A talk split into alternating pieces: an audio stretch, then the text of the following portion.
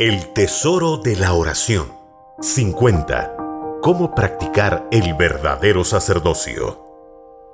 Y alrededor del trono había veinticuatro tronos, y vi sentado en los tronos a veinticuatro ancianos, vestidos de ropas blancas, con coronas de oro sobre sus cabezas.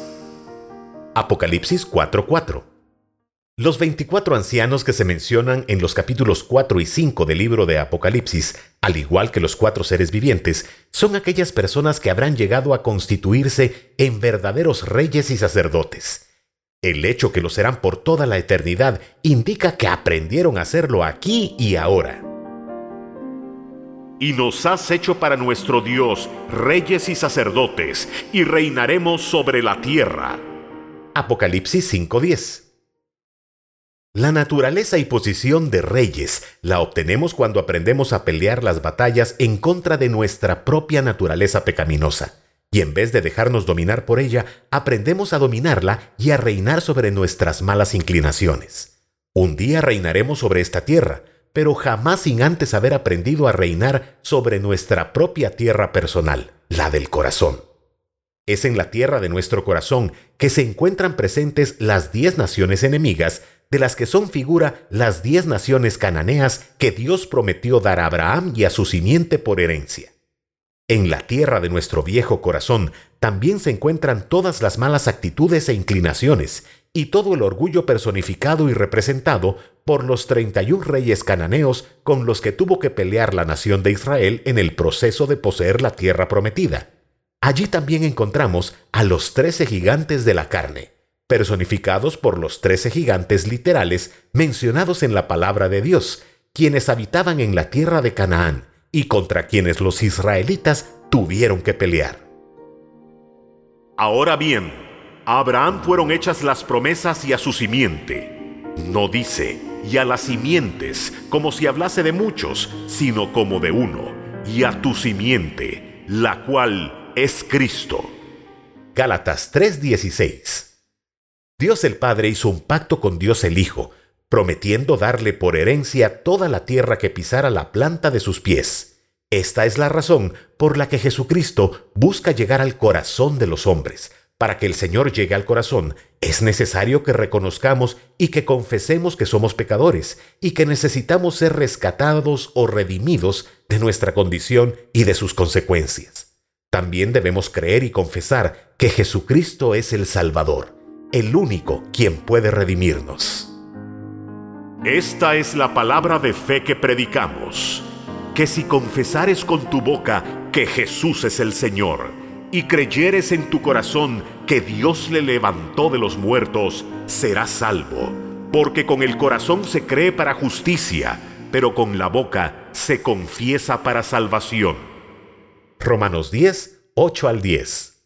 Cuando hacemos esta confesión, el Señor Jesucristo pone su sangre de misericordia entre nosotros y el Padre, justificándonos, declarándonos inocentes y reconciliándonos así con Dios. Él también limpia un espacio dentro de nuestro viejo y pecador corazón y crea allí dentro un nuevo corazón o un nuevo hombre hecho conforme a su imagen, a donde Él viene a vivir de manera permanente.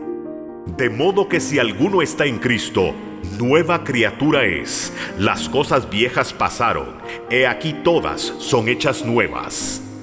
Segunda de Corintios 5:17.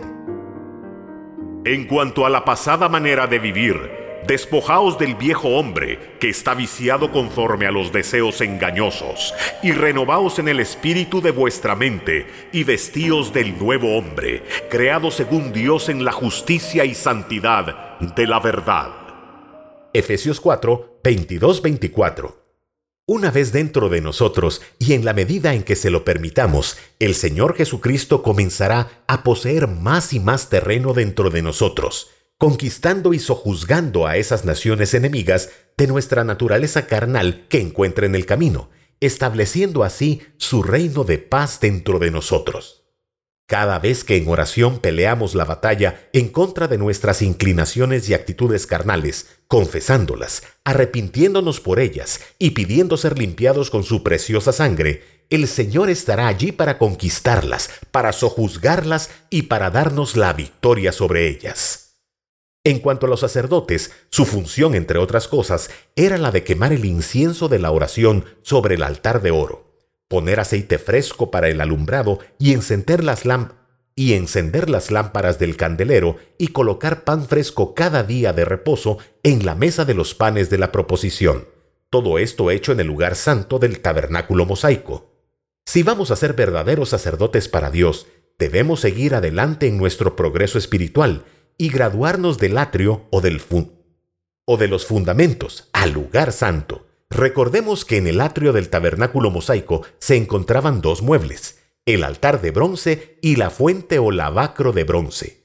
En el altar de bronce se encontraban presentes la sangre de los sacrificios y el fuego proveniente de Dios para consumirlos.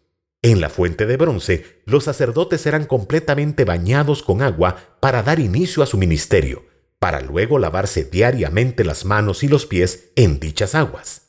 El Señor representó con estos muebles las experiencias fundamentales que recibimos en Jesucristo, que son la de la salvación inicial por medio de su sangre, la del bautismo en el Espíritu Santo y fuego, y la del bautismo en agua.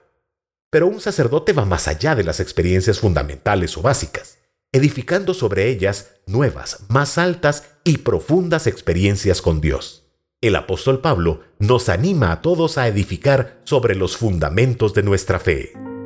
Conforme a la gracia de Dios que me ha sido dada, yo como perito arquitecto puse el fundamento y otro edifica encima, pero cada uno mire cómo sobreedifica. Primera de Corintios 3:10 Un verdadero sacerdote de Jesucristo frecuenta el lugar santo. En el lugar santo del tabernáculo mosaico había tres muebles el altar de oro del incienso, el candelero de oro y la mesa con los doce panes de la proposición. A través del altar de oro del incienso, el Señor representó la experiencia de orar e interceder por medio del Espíritu Santo. Suba mi oración delante de ti como el incienso, en don de mis manos como la ofrenda de la tarde. Salmos 141.2 Y cuando hubo tomado el libro, los cuatro seres vivientes y los veinticuatro ancianos se postraron delante del Cordero. Todos tenían arpas y copas de oro llenas de incienso, que son las oraciones de los santos. Apocalipsis 5:8 A través del candelero de oro, el Señor representó la experiencia de tener los ojos del entendimiento abiertos, para que la luz de la palabra de Dios revele los tesoros de la sabiduría del entendimiento y del conocimiento que hay en ella.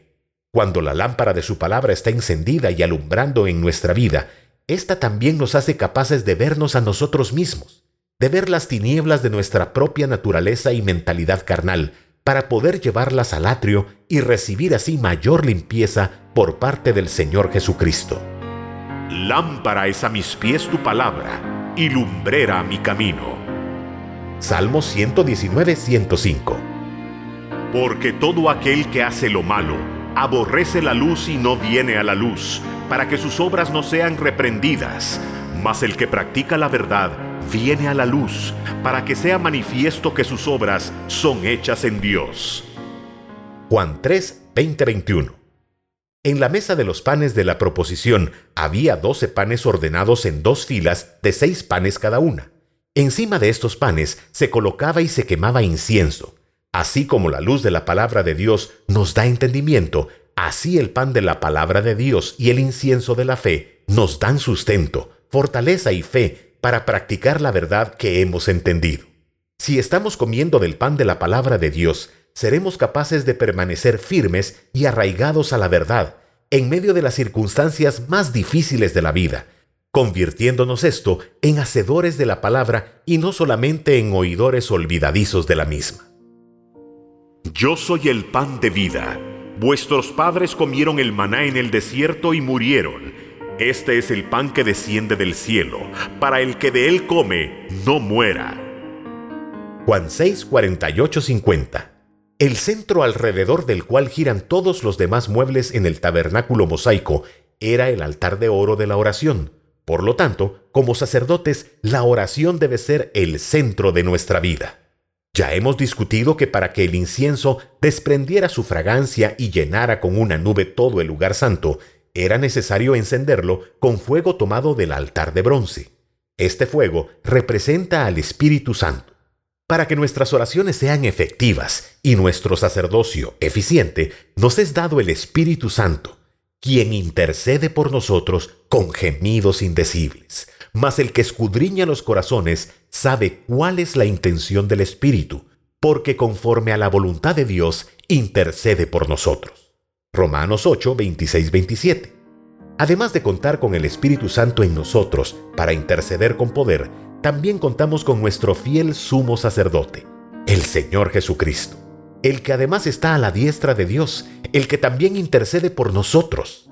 Romanos 8:34. Mientras el Señor Jesucristo intercede a nuestro favor delante del Padre, el Espíritu Santo intercede con poder por medio de nosotros, conforme a la voluntad del Padre.